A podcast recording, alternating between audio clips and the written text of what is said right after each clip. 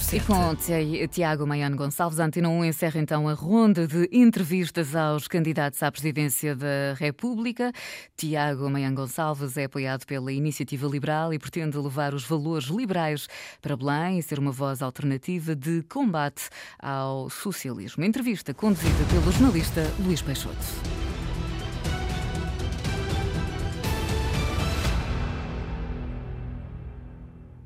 Boa tarde, Tiago Maian, 43 anos, advogado portuense, estreia-se numa corrida à presidência da República.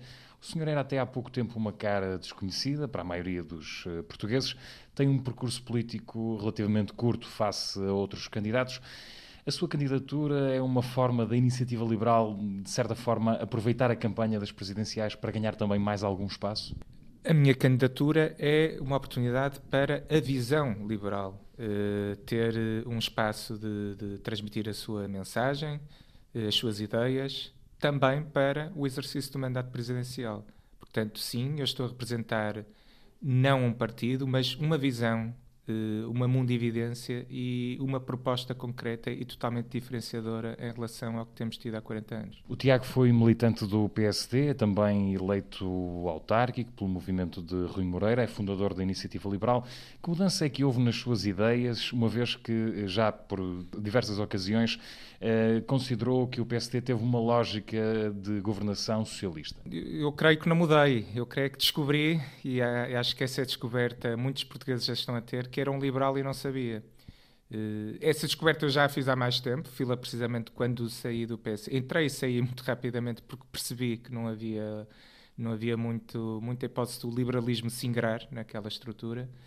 E, uh, e desde aí andei um pouco órfão de proposta política o movimento de Porto, o nosso partido, foi interessante do meu ponto de vista porque consegui perceber que da base e uh, sem, sem nenhum tipo de afiliação política era possível fazer um projeto político com sucesso e percebendo isso, eh, comecei a pensar se não poderia ser possível também a nível nacional e daí o associar-me e estar na fundação do Partido Iniciativa Liberal.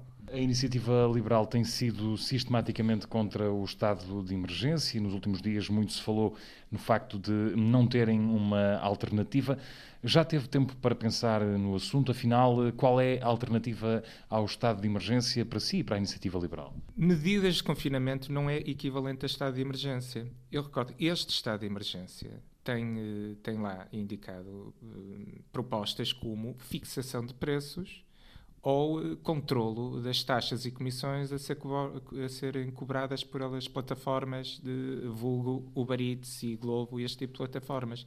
Qual é o sentido destas medidas? Qual é o sentido destas limitações para o combate à pandemia? Questiono. E a abordagem que a Iniciativa Liberal tem relativamente a estes sucessivos estados de emergência não é necessariamente a necessidade de limitação concreta de alguns direitos, liberdades e garantias que façam sentido para o combate à pandemia, é o facto destes estados de emergência terem sido continuamente cheques em branco de amplitude extensíssima e não justificada em grande, parte, em grande parte das vezes, para grande parte das medidas. Eu recordo que já tivemos estados de emergência que determinavam a possibilidade de expropriação, que determinavam a possibilidade de o de governo determinar eh, a apreensão de, de um bem, de, de, um, de um cidadão, para, para uso próprio. Eh, este tipo Não lhe parece também justificável eh, quando, por exemplo, essas mesmas plataformas digitais, numa primeira fase de confinamento, aumentaram as taxas cobradas aos restaurantes e também eh, às pessoas? Não, porque há, há um mercado de concorrência. E, o que, e a verdade, o que, é que, o que é que essas comissões destinam-se a garantir? Destinam-se a garantir, evidentemente, um serviço prestado por essas plataformas, mas a cobrir também o trabalho dos estafetas que estão ali.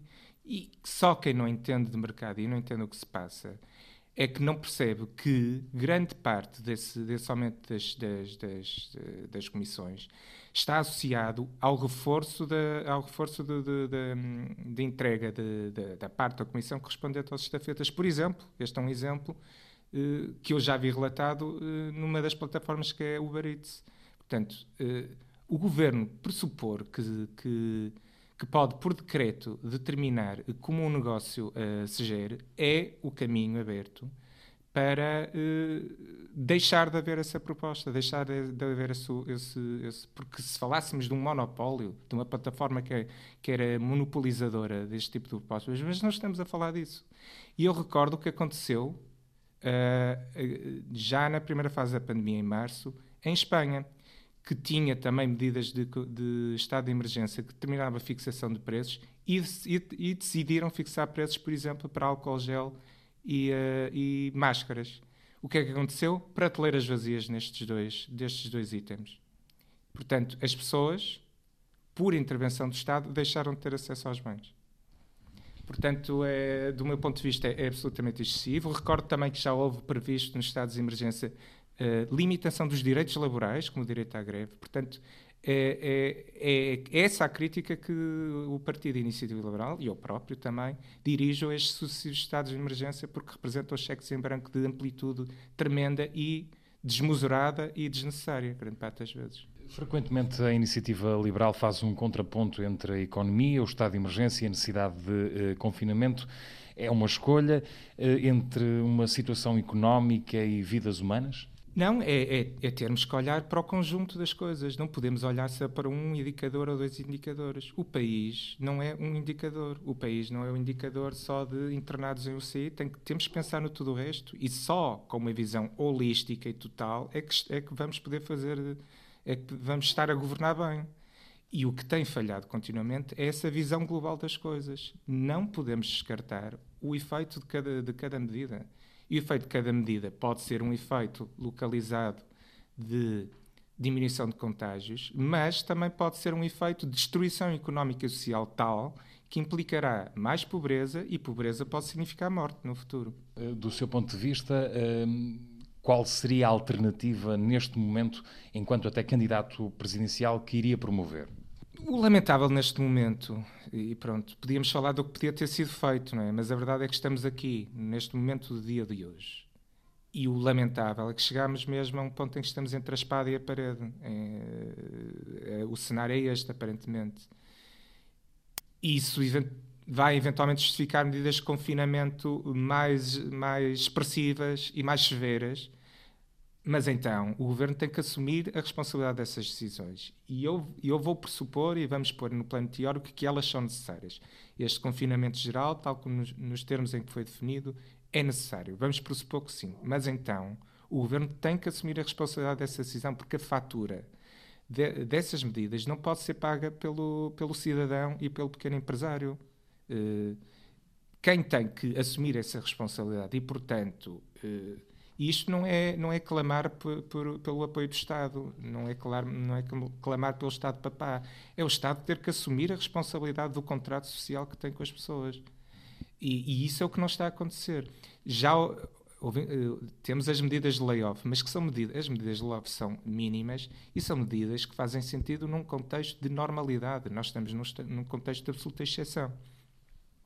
Eu estive hoje, uh, aliás ontem, uh, estive, estive em Monção, uh, num restaurante que ia fechar, não é? Foi o último dia em que ele pode estar aberto. E, e falámos precisamente do problema que iam enfrentar, de estar a, a, estar a fechar mais um mês, e falámos do que estava a acontecer do lado, do lado da fronteira. Também medidas de confinamento, também, também restaurantes tinham a fechar, mas restaurantes que tinham injeção direta de, injeção direta de capital por parte do Estado apoio de, a 100% das rendas, layoff a 100%. Isto é o que se passa de lá a lá. É um governo a assumir, pelo menos de forma muito mais expressiva, a responsabilidade das decisões que toma.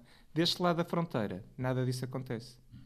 Apesar de ser um governo até com um acordo à é, esquerda. Apesar de, exatamente, apesar de aparentemente estar em sintonia mesmo em, em termos de afiliação política, mas a verdade é que, e, e a dado momento percebe-se porquê. Porque nós somos um país pobre. Chegamos a um ponto de evolução em que somos um país pobre, a caminhar para sermos ainda mais pobres.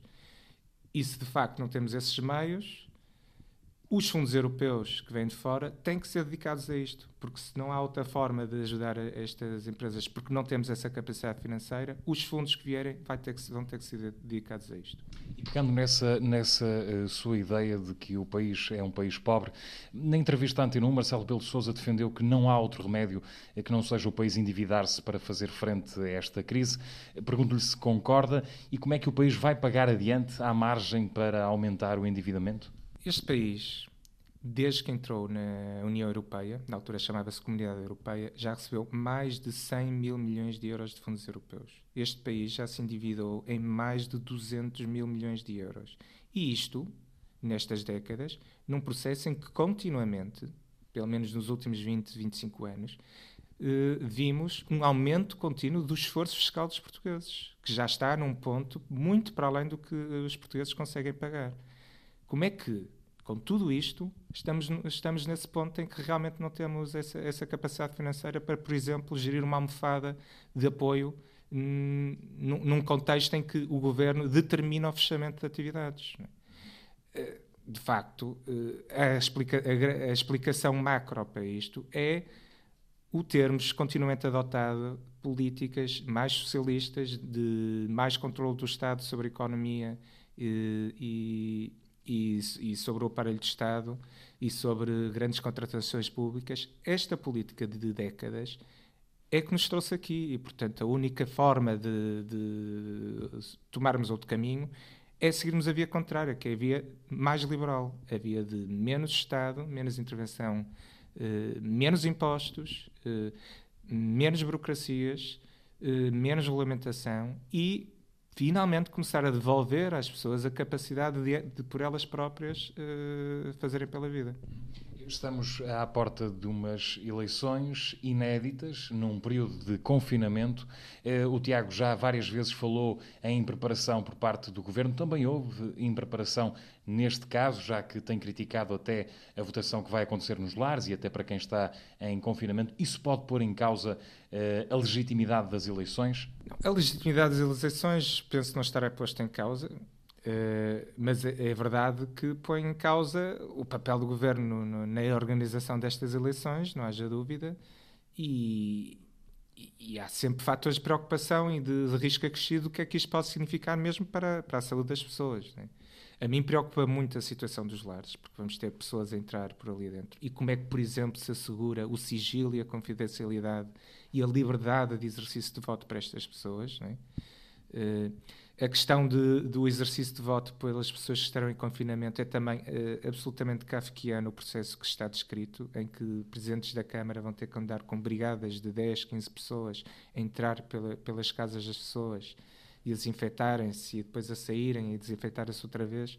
Uh, mas, enfim, estamos neste cenário porque, infelizmente, nada foi planeado e nada foi preparado, mas é, é de facto um cenário de um ponto de não retorno, não há, não há forma de o fazer e, uh, e, de facto, o exercício da democracia é necessário que seja feito. Uh, não está a ser feito nas melhores condições, não haja dúvida, uh, lamentavelmente, mas nesse ponto de vista, não creio que, que perca em legitimidade o, o, quem for eleito, não é? Espera que se retirem lições do que está a acontecer neste momento e se, e se pondere alterar muitíssimas medidas que poderiam estar aplicadas neste momento, como ampliação do voto de correspondência, ampliação até do período, dos períodos de voto, muito mais capacitação do, do voto no estrangeiro, eh, não obrigando pessoas a deslocar-se centenas de quilómetros, e a ponderação do voto eletrónico também, que me parece muito importante. Do seu ponto de vista, em que aspectos é que o atual presidente e também candidato falhou ao longo do mandato? Foi um fator de desequilíbrio enorme eh, entre os órgãos de soberania. Eh, Marcelo esteve continuamente sempre do lado do governo, quando o papel de um presidente deve ser o de garantir o equilíbrio e o regular funcionamento e, a, e, e, o balanceamento dos poderes e a sua limitação. Uh, viu-se isso em, em, inúmeros casos, viu-se isso na nomeação para a Procuradoria-Geral da República, na nomeação do Presidente do Tribunal de Contas, no caso do Banco de Portugal, em que não sendo ele que nomeia diretamente, mas deveria ter tido uma palavra, porque é uma, um, um patente exemplo de falta de idoneidade. analisada de uma forma objetiva, eu não estou a, qualificar em termos morais o, atual governador do Banco de Portugal, mas em termos objetivos há um problema de idoneidade em o Ministro das Finanças sair imediatamente para governador do Banco de Portugal e depois inúmeros episódios em que, em que Marcelo Rebelo Sousa foi o porta-voz das narrativas do governo, ou o criador de distrações, ou o desculpabilizador.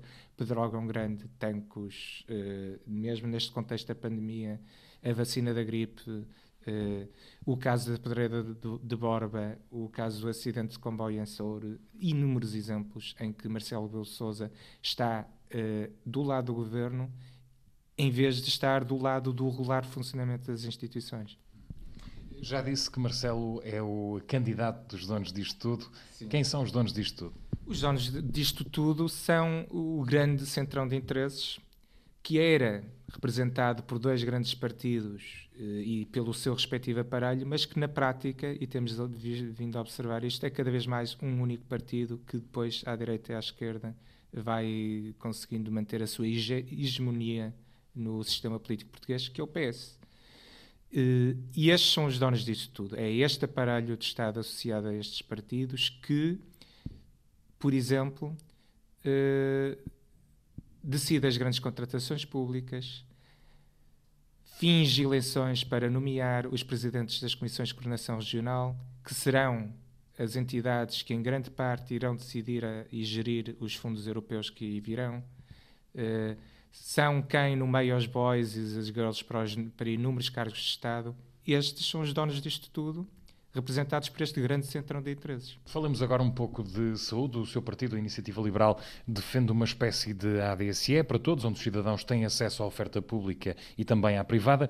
Pergunto-lhe como é que se consegue desenhar um modelo desses com a diminuição do papel do Estado na economia, como de resto propõe? É, é, muito simples, focando no essencial. Um liberal não defende o fim do Estado, defende que o Estado tem que estar nas suas, nas suas funções essenciais, que são as, fun as, ditas funções de soberania, como justiça, política externa, segurança, e, este, e estes aspectos concretos de garantir acesso universal à, à saúde, garantir acesso universal à educação e depois, em termos gerais, na economia, ser um, um regulador e um fiscalizador, não, não, não ter intervenção direta na economia. E, portanto, naturalmente que há muito Estado que, não, que é desnecessário e, que, e essa despesa associada pode estar focada nisto. Acrescentando, acrescentando a isso, a visão liberal é de, um, é de um país próspero, não um país estagnado há décadas e um país que, na verdade, está quase a entrar em regressão. E um país próspero é um país que eh, mesmo com impostos mais baixos, gera mais receita para o Estado. Eh, e, portanto, pode, pode se focar no essencial. E também eh, a grande virtude da proposta da, para a saúde da, da iniciativa liberal é que gera estímulos para a eficiência. E, de facto, o, a estrutura atual não gera estímulos para a eficiência. E o Estado é muito gastador eh, muito, desperdiça muitos recursos uh, em tudo o que faz e também no contexto da saúde, sejamos claros. Portanto, tudo isso, aliado à liberdade de escolha, que me parece essencial e parece-me da, da mais essencial justiça, afinal somos todos nós, enquanto contribuintes que asseguramos este sistema, deveríamos ser pelo menos assegurada a liberdade de escolha de quem nos vai prestar o serviço. Uh, isso tudo associado garante o ponto. E isto não é teoria, isto é demonstra está demonstrado em inúmeros países europeus, na, na, verdade, na grande maioria dos países europeus, onde este, este é o sistema. Não é um sistema em que o Estado tem que ser dono dos hospitais. E um pouco nesse sentido, o Tiago já defendeu que o governo devia ter trabalhado com os privados mais cedo. O que lhe pergunto é como é que olhou para o facto de alguns hospitais terem encerrado portas no início da pandemia? Porque, não, porque isso aconteceu porque não temos um sistema integrado. Se já, se já tivéssemos concebido um sistema integrado, eles estariam a dar resposta, eh, nomeadamente a, a, a, aos problemas de saúde não Covid que também estão a acontecer. Não é? o, o governo decidiu uh, que uh, as questões da pandemia, portanto, o problema de saúde Covid, seria uh, tratado pelo Estado e nesse sentido, então, abdicou dos privados. E, portanto, quando se ouve aquela teoria de que os, de que os privados rejeitaram doentes Covid, não rejeitaram. O Estado é que obrigava a que doentes Covid fossem tratado, tratados no Sistema Nacional de Saúde. Uh, e, e assim sendo, quando não se concebe o sistema como integrado e funcional, claro que, claro que não se pode exigir aos privados que, que colaborem onde, onde não há resposta, onde, não está, onde nada está planeado, onde, onde nada está escalonado e onde, onde, nada está combinado sobre que, qual o papel que o privado vai ter e qual a contrapartida que ele vai receber. É? Mas moral, moralmente parece-lhe uma decisão uh, acertada, aceitável? Não, o que me parece imoral é, é uh, pura e simplesmente abandonar quem está, em, em, quem está com problemas de saúde não Covid, abandoná-los em listas de espera e, uh, e, não, e não negociar com privados a forma de dar resposta a estas pessoas. Isso é que é uma imoralidade. Passando agora um pouco também a outra das bandeiras, eh, não só do Tiago, mas também da, da própria iniciativa liberal, eh, a questão da TAP. Mantém a TAP na tutela do Estado, mantém os compromissos europeus eh, para o novo banco, vai bater-se por isso? Não, a TAP, do meu ponto de vista, não deve pertencer ao Estado. O Estado, neste momento, assumiu, assumiu a maioria do capital, mas deve, por e simplesmente, livrar-se. Não deve entrar nem mais um euro de dinheiro público para a TAP é um servidor absurdo de dinheiro público. Há, muito mais, há coisas muito mais úteis que se podem fazer com os 4 mil milhões de euros que se anunciam e que não, e que não, não são o fim do, da torneira. E, e, de facto, a TAP, se é um negócio viável, e acredito que seja, em mãos, de, em mãos privadas fará o seu caminho e encontrará o seu caminho. Eh, o que eu não quero é ser acionista da TAP e acho que os portugueses não devem ser obrigados a sê-lo. Várias vezes tem referido que o país necessita de uma viragem ideológica, de um novo rumo mais liberal. Se fosse presidente em 2015, que atitude teria tido perante os resultados das legislativas que ditaram uma maioria à esquerda? Um presidente deve também respeitar o que é a voz do, do, do povo, digamos, expressa em eleições, não é? Portanto. Uh, independentemente da, cor política de, do Parlamento e, e, e dos, dos, equilíbrios de poder que daí surjam, o que um governo tem que verificar é se há um governo que consegue um suporte parlamentar que garanta a governabilidade. E, portanto, naquele cenário, houve, e portanto, eu, enquanto presidente, teria dado posse. Hum, creio que não teria feito nada de muito diferente naquele contexto, teria feito nesta segunda, eh, nesta segunda versão da geringonça pelo seguinte, porque o que eu me parece essencial quando estabelecem os termos de, de um futuro governo é que isso seja estabelecido por acordos, acordos escritos. E uh, isso não aconteceu nesta segunda versão da geringonça. E, e isso determinou também um maior desequilíbrio do governo e, e, por exemplo, o uso de, a cada ano de, do orçamento para a negociação de clientelas, por assim simples, com, com os parceiros de geringonça. Portanto, a novidade, eventualmente, que, que, eu, que eu teria para qualquer governo, qualquer que ele seja, isto não estou... Não... Teria dado posse a este governo?